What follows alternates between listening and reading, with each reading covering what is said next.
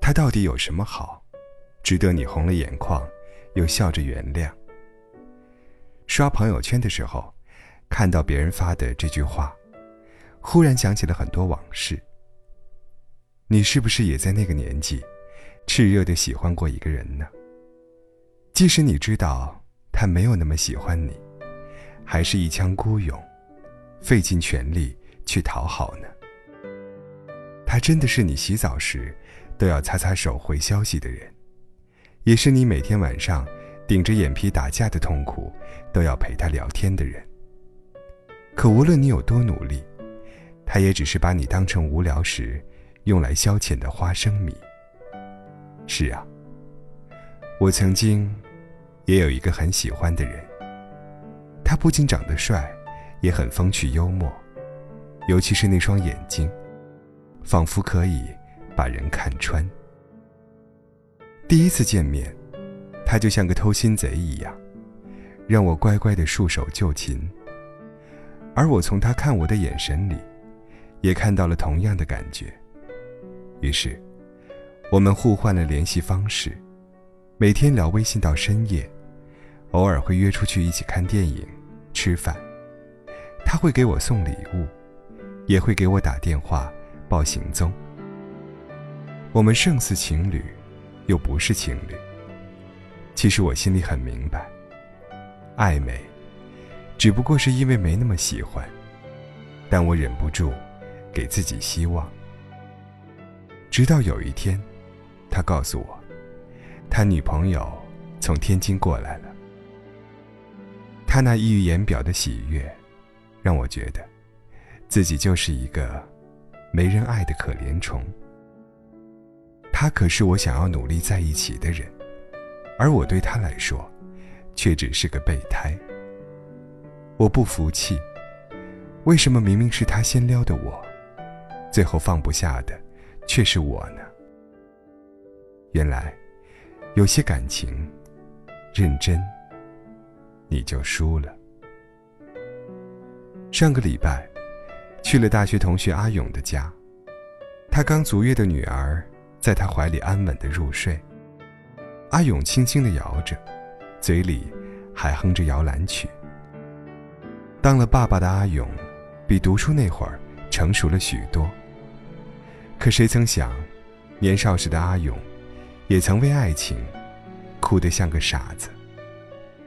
那时候，阿勇喜欢我们宿舍一个叫苏杰的女生。苏杰五官清秀，气质高冷，不怎么爱说话，但是身边有一大票追求者。在阿勇眼里，苏杰就是仙女。为了追到女神，阿勇天天给她当陪聊，QQ 二十四小时在线，手机随时待命，生怕错过女神的任何消息。苏杰虽然平时不苟言笑，但是他并不讨厌阿勇。有一年冬天特别冷，那天晚上十点多，苏姐说肚子饿了，想吃东西又不想下楼，给阿勇打电话。阿勇二话不说就披上外套，穿着拖鞋，小跑到食堂，给他打包夜宵，亲自送到宿舍楼下，两手冻得通红，也在所不惜。阿勇知道苏杰喜欢动漫手办，把家里给的零用钱都省下来，每天就是吃面包度日，熬了一个月，终于把手办买下来送给了苏杰，把苏杰激动坏了，当即就发了朋友圈。阿勇对苏杰的好，我们都看在眼里，我们以为苏杰也会看到阿勇的好，事实上，他一边享受着阿勇对他的付出。一边又明确的跟阿勇说：“现在还不想谈恋爱。”阿勇心灰意冷，在看不到希望的道路上，他想要折返，所以故意一个星期不联系苏姐。然而那个熟悉的 QQ 头像再次闪动时，阿勇那颗本来就不坚定的心，又彻底沦陷了。就这样，阿勇追了苏杰三年。知道苏杰跟前男友复合那天晚上，阿勇在操场上哭得撕心裂肺。他用了三年时间，终于明白一个道理：不爱你的人是感动不来的。很多人应该也有过被当作备胎的经历吧？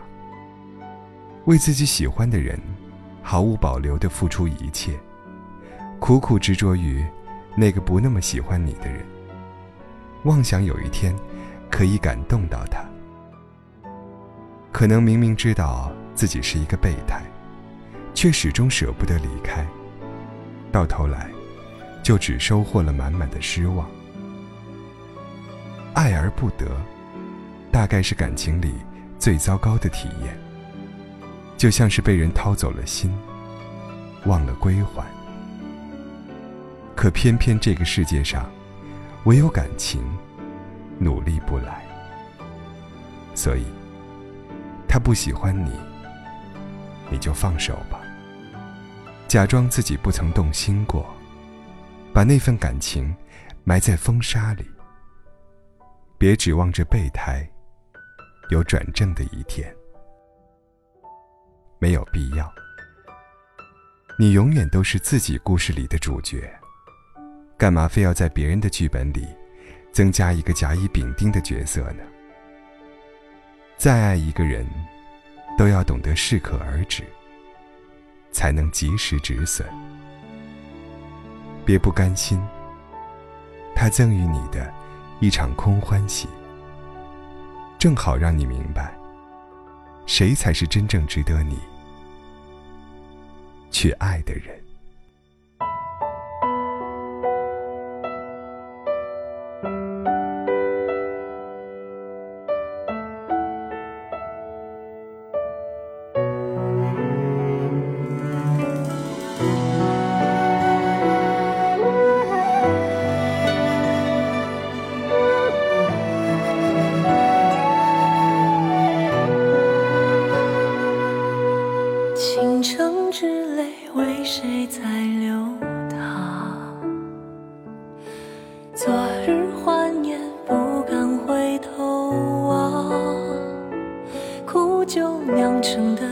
伤，谁与我来品尝那最后的一缕清香？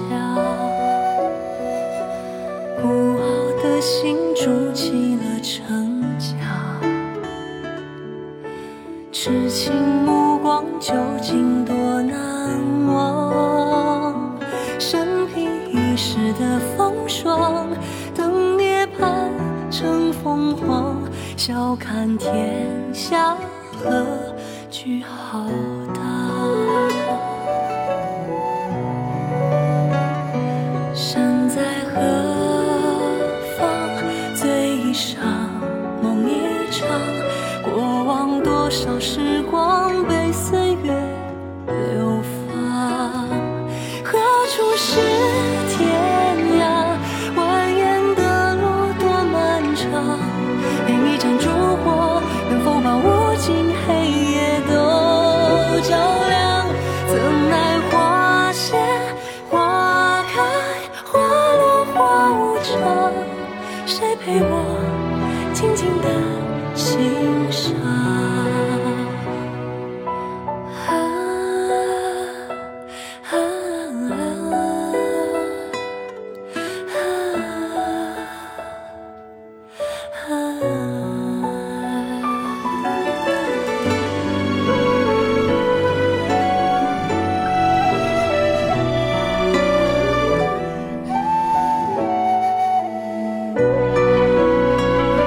现